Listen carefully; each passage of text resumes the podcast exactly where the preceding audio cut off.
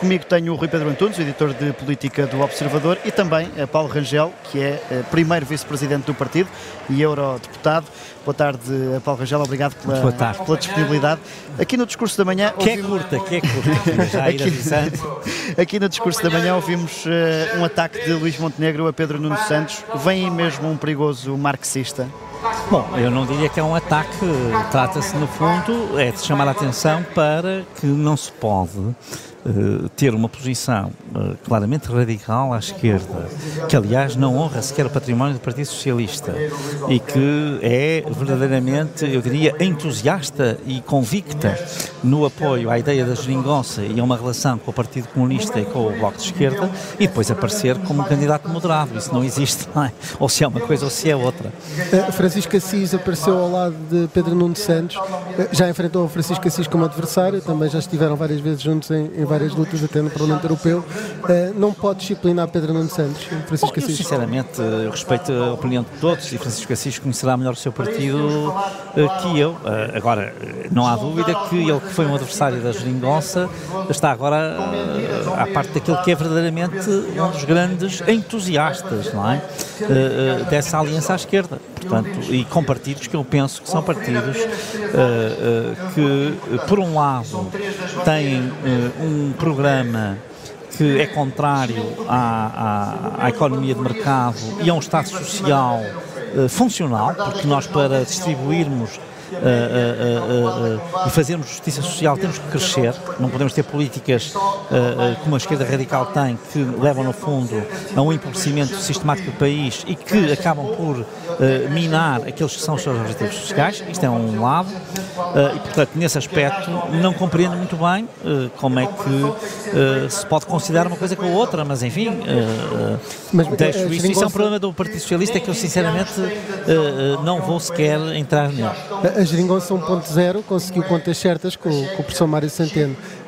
Esta Geringonça 2.0, liderada por Pedro Nuno Santos, se acontecesse, não, não, não teria esse desígnio? Era Repare, o fim das para mim, não, sinceramente, mesmo que tivesse esse desígnio, uh, uh, que eu penso que não teria, mas enfim, para mim esse não é o ponto aqui. O ponto é que a ideia da nacionalização da TAP, a ideia, por exemplo, de ter acabado com as parcerias público-privadas, uh, que levaram à ruína de vários hospitais, eu penso, por exemplo, sempre no grande exemplo que, é que, que, que, que era o Hospital de Braga, que era uma referência nacional e que está agora com urgências a fechar, a enviar os seus doentes para o São João, portanto, a terem que andar uma hora de viagem. Portanto, uh, estamos de facto, isto mostra que faliu esse modelo, não é? Repare, os serviços públicos como é que estão? Como é que está a saúde? Como é que está a educação? Como é que está a, a justiça? Uh, uh, como é que está a habitação? Isto são oito anos de políticas de geringonça. Uh, e, portanto, e, e, que depois culminaram, enfim, o que verdadeiramente, do meu ponto de vista, é extremamente grave também, com um grande descrédito das instituições, porque este governo de maioria absoluta do PS somou alguns tiques ainda que trazia da geringonça, somou uh, uma falta de credibilidade desde o início, com 13 demissões, agora com este fim em que ele caiu por dentro, no fundo, de tal maneira houve uma espécie de apodrecimento progressivo do governo, que trouxe grande instabilidade, portanto, com uma maioria absoluta, o PS nem sequer foi capaz de honrar a estabilidade. E isto, evidentemente, é algo que exige uma reparação. Portanto, é preciso que gente responsável, gente com sentido de Estado, gente com moderação, eh, possa agora ter um projeto político para o país. Luís Montenegro, a certa altura, fala ali de quem no passado, ou outrora, eh, se auto-intitulava de animal, de animal feroz e depois tinha uns tiques parecidos com Pedro Nuno Santos. Vê alguma semelhança entre Pedro Nuno Santos e, e José Sócrates no estilo? Sinceramente, uh, uh, uh, há um lado um pouco mais agressivo, se quiser, em que pode haver paralelos, mas cada pessoa é uma pessoa diferente. Eu essa justiça faço a Pedro Nuno Santos, ele é ele próprio, é a sua própria personagem, não é? Mas fará uma interpretação mais radical da geringonça do que António Costa? Não, fará ainda mais radical, mas a de António Costa também era radical, porque se fosse por oportunismo, fosse por convicção, uh, a verdade é que não deixou de trazer grandes prejuízos ao país, no sentido do seu empobrecimento, no sentido daquela política que é impostos máximos com serviços públicos mínimos. Isto foi o que trouxe António Costa. Não interessa se ele estava convicto, ou mais convicto, ou menos do que Pedro Nuno Santos. Esse sabemos que é um entusiasta, porque não é apenas uma pessoa que está convicta. Já não esconde. Vamos, ao, vamos ao... O que interessa é que, objetivamente, a política de António Costa levou o país a resultados que são resultados muito, muito negativos. Vamos às condições do PSD para estas eleições. A questão de uma coligação não está totalmente afastada. juntar o CDS nestas legislativas de 10 de março poderia trazer vantagens? Repare, eu, o que eu acho é, em primeiro lugar, num cenário pós-eleitoral, sem dúvida que os interlocutores naturais do PSD serão o CDS, que é um parceiro tradicional, com o qual, sempre com negociações difíceis, se conseguiu depois uma grande eh, coesão uh, e uma grande, diria eu, coerência nas soluções políticas encontradas, e o outro é, naturalmente, a iniciativa liberal. E, portanto, uh, estes partidos são partidos com os quais o PSD uh, tem, digamos, uma capacidade de diálogo enorme e que está a ter também neste momento. Portanto, ou seja, Nem o facto de Luís Montenegro ter dito que o PSD não era ultraliberal, isso não, não afasta... Desculpa, isso Luís Montenegro disse, mas eu estou sempre a dizer que o PSD não é um partido liberal. e ainda bem. Aliás, por isso chama social-democrata, não é? portanto, o PSD é um partido com um forte forte pendor social, isto é, é um partido liberalizador, ou seja, entende que há Estado a mais na economia portuguesa, é a favor de uma economia de mercado, é a favor da concorrência, é a favor, eh, no fundo, do comércio internacional e da sua abertura, claramente, mas depois tem uma medida de justiça social num país que é um país muito pobre, em parte muito pobre, o Partido Socialista nos últimos 27 anos, demorou 20 anos e nos conduziu para, um, um, para uma perda de oportunidades uh, sistemática. Ainda agora com o PRR, eu julgo que nós vamos ter aqui uma grande perda de oportunidades e, portanto, uh, uh, efetivamente, nós somos um Partido Social. Diferenciamos sobre mas, esse ponto de vista mas acredita que é, liberal. que é possível esse acordo com a Iniciativa Liberal, tendo em conta que até já disse que é um Não, partido com tendências para se isolar? Sim, quer dizer, o que eu diria é que a Iniciativa Liberal não, não, sei se é um partido com tendências para se isolar. Não sei se é sequer, não sei se é o caminho foi outro. Não, mas o que eu digo é assim, não, eu, o que eu queria dizer é, realmente a Iniciativa Liberal tem um, um, um registro, digamos, tem um, se quiser, uma espécie de, de currículo em que em Lisboa não foi capaz de pôr ao lado de Carlos Moedas, onde podia ter um papel muito relevante nessa coligação. Não quis e arriscou a que uh, a Câmara tivesse sido entregue de novo ao Partido Socialista.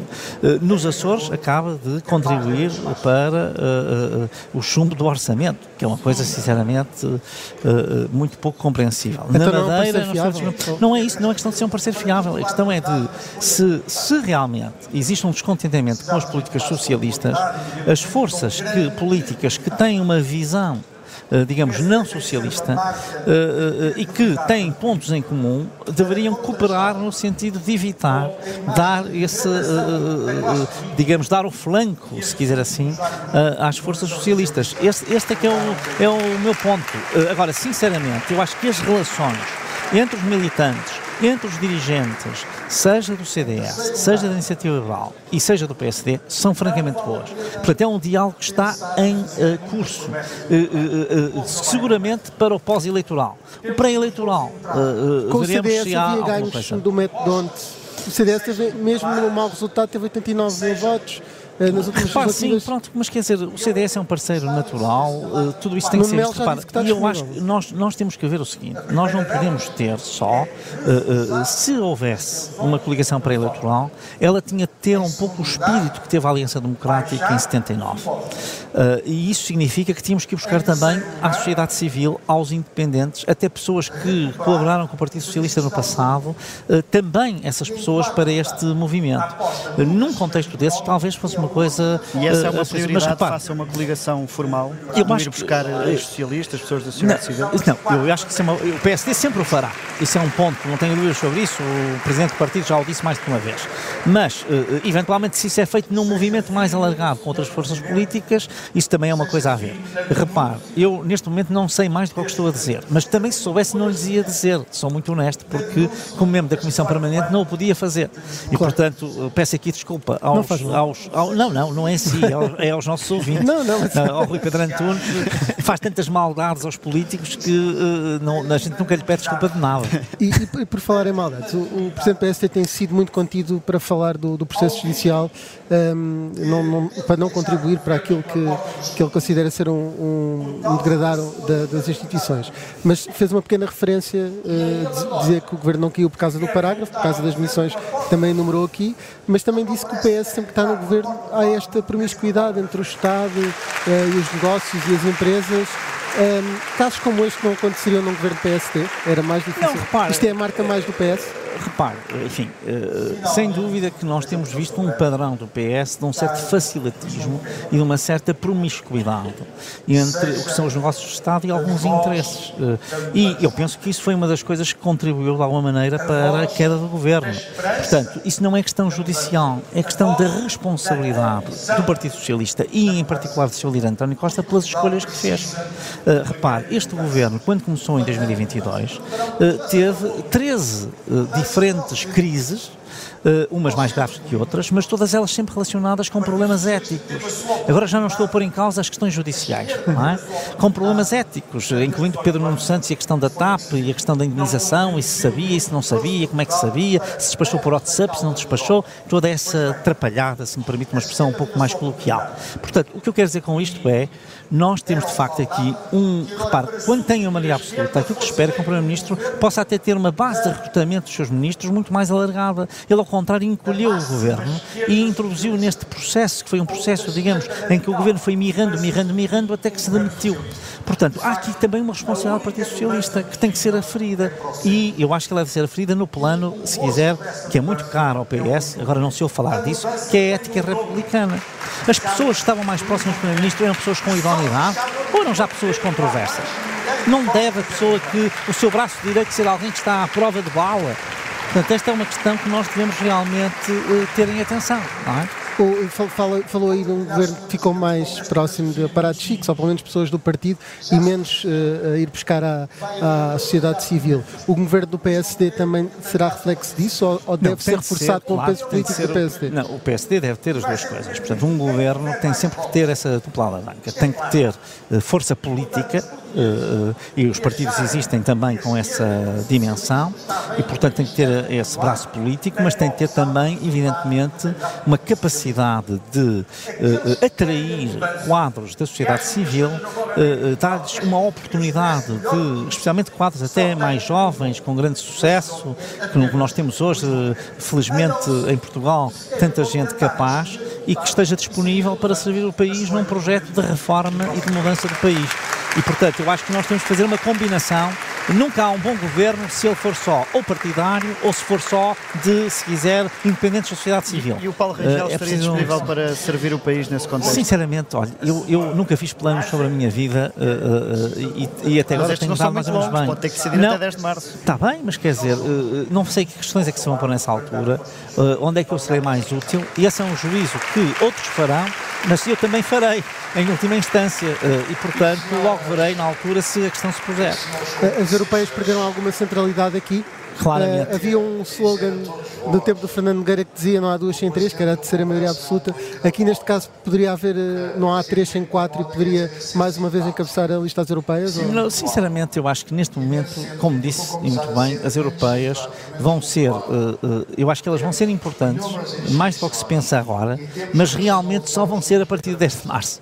E portanto, nesse sentido, eu acho que seria totalmente descabido estar agora a falar sobre quais são as soluções que nós vamos construir para, para o dia 10 de março. Uh, relativamente a isso, uh, das europeias poderem ter uma importância grande se houver uma grande instabilidade política e grandes problemas aritméticos no Parlamento, caso isso aconteça. O Presidente da República tem aí um papel importante para o pós e deve-se agora reservar. Este confronto com o Primeiro-Ministro já é uh, uma espécie de primeiro round desse, do que se passa a partir do dia 11 de março. Olha, eu estou sinceramente muito uh, uh, convencido que nós temos, obviamente, que o Presidente da República tem um papel fundamental no sistema de governo português. Uh, tem um papel fundamental nas alturas de crise como esta que nós estamos a viver. E por isso uh, uh, o respeito pelas instituições também implica que haja um respeito pela figura do Presidente da República. E eu acho que, enfim, algumas declarações dos últimos dias, incluindo do Primeiro-Ministro, uh, uh, mais uma vez, não são benéficas para, uma, uh, para a tranquilidade institucional. E, portanto, mais uma vez, o Partido Socialista está a mostrar que não está à altura das suas responsabilidades. Só, mesmo para terminar, um, há uma questão que tem sido quase diária, que são dirigentes do PS a pedir que um processo judicial seja apressado. Isto é ou não uma forma de pressão sobre o Ministério Público? Repare, eu considero isso uh, totalmente inadequado. Portanto, do meu ponto de vista, é um procedimento que é um procedimento negativo. E especialmente, repare, eu não sou contra o escrutínio do Poder Judicial, mas deixemos isso para os comentadores, para os analistas, para a opinião pública em geral. As pessoas que têm cargos institucionais, responsáveis institucionais, devem respeitar de uma forma, eu diria, cuidadosa a separação de poderes, porque elas são titulares de poderes do Estado. O que não é o caso, por exemplo, de um analista que está numa rádio, numa televisão, num jornal, ou até do cidadão comum. E esses não têm, eh, não há um risco de interferência porque eles não têm um poder que lhes foi confiado. E, portanto, sinceramente, eu acho que, embora eu acho que o Poder Judicial em Portugal não é suscetível de se deixar, digamos, influenciar por este tipo de uh, uh, uh, julgamentos, eu acho que Uh, ou, ou, de, se quiser, uh, declarações, uh, enfim, nem todas são julgamentos, mas são, enfim, apelos, apelos, enfim, pronto. Sinceramente, eu acho que é um procedimento que se dispensava. E, nomeadamente, quando foi feito pelo Presidente da Assembleia da República, ainda mais se dispensava, porque, evidentemente, ele é o, órgão que representa enfim, o Parlamento, o Poder Legislativo e, portanto, tem que ter aí aquilo que nós chamamos no direito constitucional tradicional autocontenção, self-restraint, uh, não é? Até pode ter a sua visão, pode ter o seu, sua, as suas ideias, a sua opinião, mas deve falar, não deve esquecer-se quando está a falar, não está a falar como dirigente do PS não é? Nem está a falar como comentador, como analista ou como sociólogo. Está a falar como presidente do Parlamento, que ainda por cima é um órgão plural, que representa muitas visões. Não é? Portanto, eh, ele não pode ser a voz, digamos, apenas de eh, uma, de uma, dessas, de uma dessas correntes e, designadamente, uma corrente partidária. Portanto, isso parece-me que, sinceramente, eh, foi um procedimento negativo. Enfim, pronto. Não lhe daria importância demais, porque, como digo, eu acho que o sistema judicial português tem uma resistência grande à, à pressão externa.